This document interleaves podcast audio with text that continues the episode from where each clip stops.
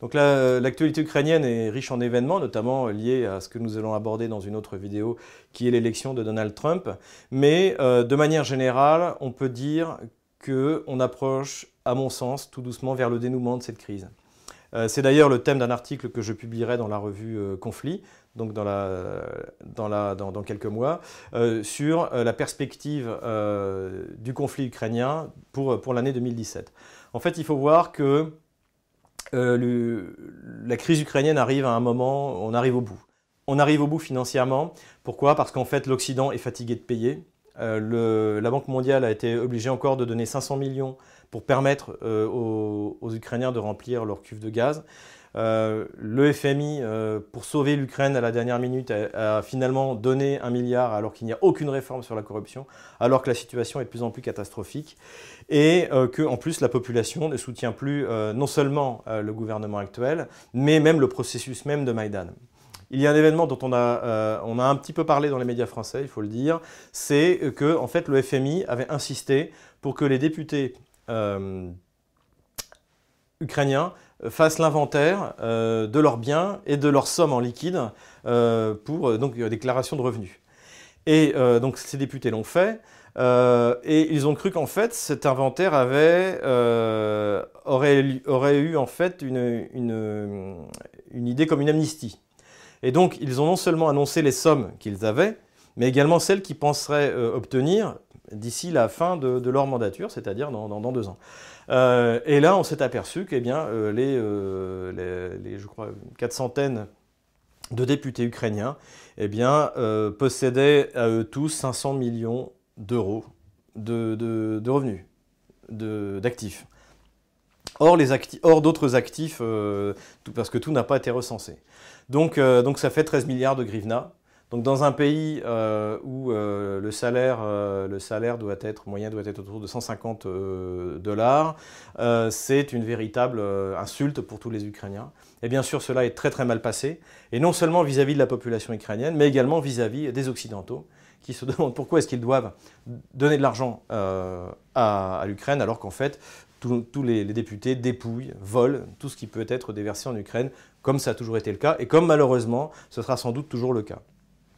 À côté de ça, il faut dire que euh, le bloc d'opposition, donc l'opposition, euh, on va dire russophone, en tout cas, euh, c'est difficile de dire pro-russe aujourd'hui en Ukraine, mais donc elle monte de plus en plus en puissance avec une critique qui est extrêmement, extrêmement dure.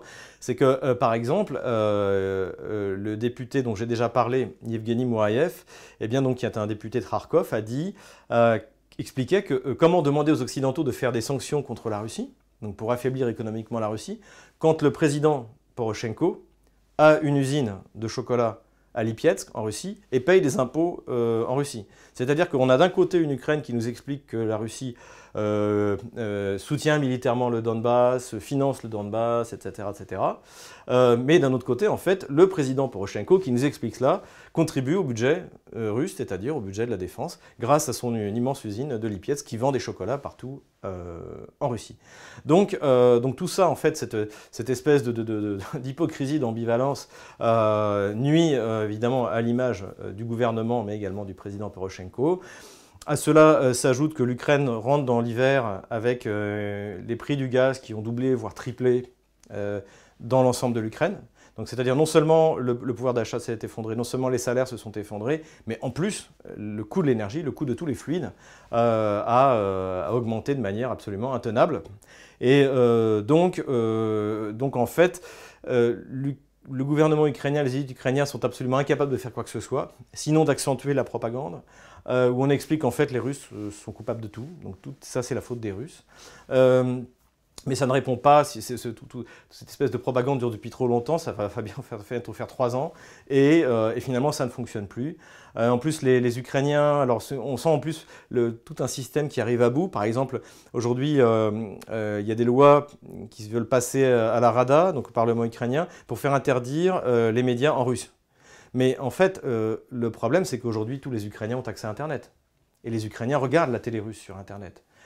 Donc, ce qui fait qu'il y, a deux comportements logiques, en fait, euh, cohérents. C'est soit la Corée du Nord, c'est-à-dire on interdit tout, y compris Internet, soit en fait, eh bien, il, faut, il faut de nouveau laisser les médias en russe s'exprimer, à la limite, quitte à faire des chaînes en russe, c'est-à-dire ce que, ce que commence à faire justement le département d'État américain, des chaînes en russe pour pouvoir propager la, propagande occidentale chez, chez, les russophones. Donc en fait, comportement, le comportement erratique du gouvernement et des élites ukrainiennes les amène peu à peu à leur perte. Euh, euh, cette tentative euh, de démilitarisation donc, qui a eu lieu, qui a démarré il y a, quelques, un mois et demi par la France et l'Allemagne, donc qui visait à démilitariser des zones, en fait dans le Donbass, bien, finalement ne donne pas grand-chose. pourquoi? Parce que sur place, eh personne ne veut vraiment faire la paix. La plupart des élites ukrainiennes, une bonne partie des élites ukrainiennes, notamment également les, bataillons néo-nazis, ont tout intérêt à ce que la guerre continue. Et euh, même si ce n'est pas une guerre ouverte, mais une guerre plus ou moins euh, larvée, euh, il faut également souligner que Pravi Sector, donc le mouvement néo-nazi, à l'époque dirigé par Yarosh, Yarosh lui-même qui a monté son propre parti et le, régiment Azov, en fait, ont reçu des fonds, vraisemblablement du département d'État américain ou de, de le ministre, de l'Intérieur, pour se muer en parti politique.